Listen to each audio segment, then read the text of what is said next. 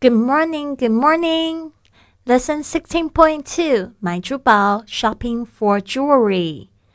跟我一起念一次，今天有十二句哦。Number one, May I see the necklace in the window? May I see the necklace in the window? 我可以看下在橱窗里的项链吗？May I see the necklace in the window? Number two, I'm looking for a pearl necklace. I'm looking for a pearl necklace. 我在找珍珠项链。I'm looking for a pearl necklace. Number three, is this pearl genuine? Is this pearl genuine? 这个是真的珍珠吗？Is this pearl genuine? Number four, what is this stone? What is this stone?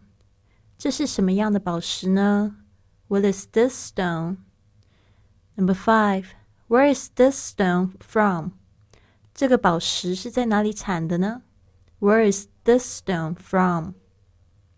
Number six, how many carat is this gold?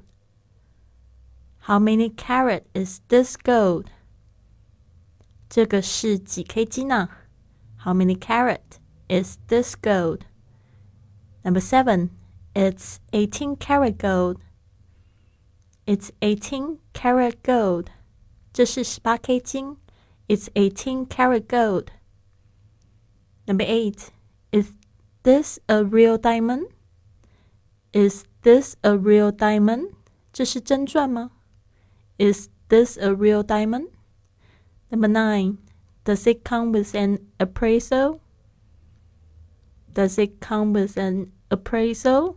这个有这个品质鉴定书吗 ？Does Does it come with an appraisal? Number ten.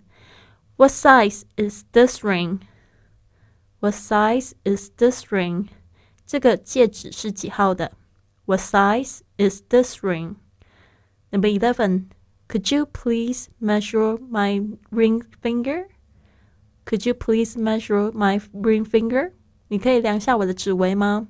could you please measure my ring finger? Number 12. May I try it on? May I try it on? 我可以试戴下吗? May I try it on?